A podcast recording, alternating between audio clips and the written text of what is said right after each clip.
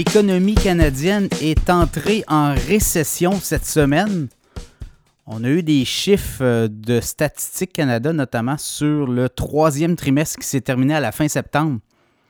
Et clairement, l'économie canadienne a beaucoup ralenti. Au deuxième trimestre, on avait eu quand même une baisse de l'activité, économique d'à peu près 0,2% euh, moins 0,2 Et là, troisième trimestre, avec les chiffres que l'on a et que les chiffres euh, que Statistique Canada a réussi à mettre en place, ben, ce serait une baisse de 0,1% Donc, vous voyez, c'est très minime. Ce n'est pas une grosse récession, mais techniquement, on est en récession.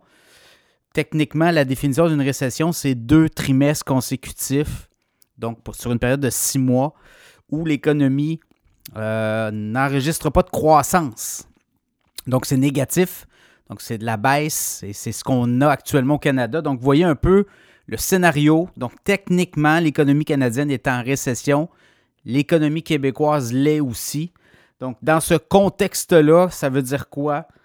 Bien, ça veut dire que euh, on, commence à voir les effets et on commence à subir les effets là, des 10, euh, 11 hausses de taux consécutives euh, des, de la Banque du Canada. Et la Banque du Canada, elle, depuis deux mois, a pris une pause D'ailleurs, c'est le statu quo. On n'augmentera plus les taux d'intérêt, les taux directeurs, parce que là, on le sent vraiment au niveau des ménages, au niveau des consommateurs. Bien, les mesures mises en place pour euh, réduire l'inflation, bien, ça mord, comme on dit. Et là, vous le voyez autour de vous, les gens qui euh, n'ont pas encore renouvelé leur hypothèque, certains avaient signé des termes de 5 ans. On voit ça arriver, là, et les gens font le saut une hypothèque de 1200, 1300 dollars euh, monte à 1700, 1800. Dans le cas certains, c'est 2000 dollars.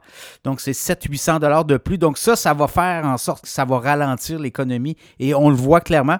Et dans ces scénarios, la Banque du Canada l'a dit cette semaine, le grand patron de la Banque du Canada est sorti pour dire on a des scénarios où on le sait que l'an prochain, il va y avoir tant de personnes qui vont remplacer leur hypothèque l'année prochaine, l'autre année d'après, et ça, ça va euh, donner des coûts et ça va ralentir l'économie, puisque les gens qui n'avaient pas encore subi de hausse parce que leur hypothèque sur 5 ans n'était pas encore à échéance, bien lorsqu'elle arrive à échéance, écoutez, c'est euh, beaucoup de revenus en moins dans vos poches. Donc ça, ça freine l'économie, évidemment. Les gens vont moins dépenser, donc moins de vigueur économique. Donc on en est là, on est en récession.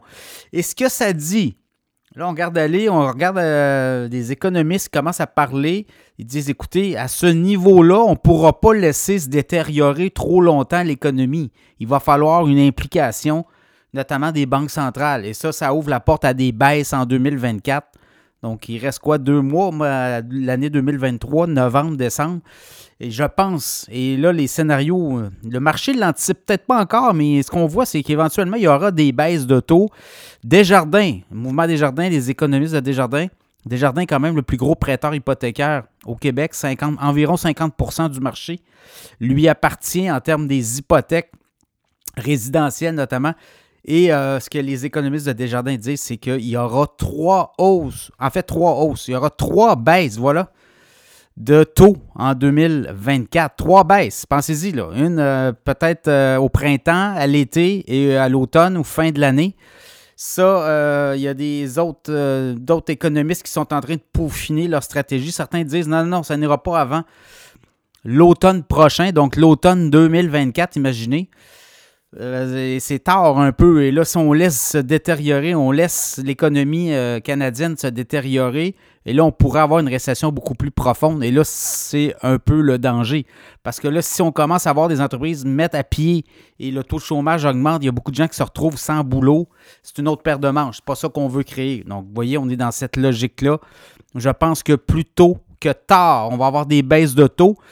J'avais quand même dit euh, à ce micro-ci au mois d'août qu'il n'y aurait plus de hausse de taux, que c'était terminé. Donc, septembre, statu quo, pas de hausse. Octobre, statu quo, pas de hausse de la part de la Banque du Canada. Vous l'avez vu aux États-Unis aussi, la Fed a décidé que c'était terminé. Et c'est pourquoi les marchés boursiers sont en feu depuis quelques jours, ben parce qu'on anticipe des baisses de taux éventuellement et on anticipe plus de hausse de taux directeur. Donc, ça va être à suivre là aussi. Mais chose certaine, l'économie canadienne a beaucoup ralenti, québécoise aussi, et on devra donner un tour de vis à un moment donné, peut-être début 2024. C'est pourquoi je pense que les banques centrales pourraient agir plus tôt que tard.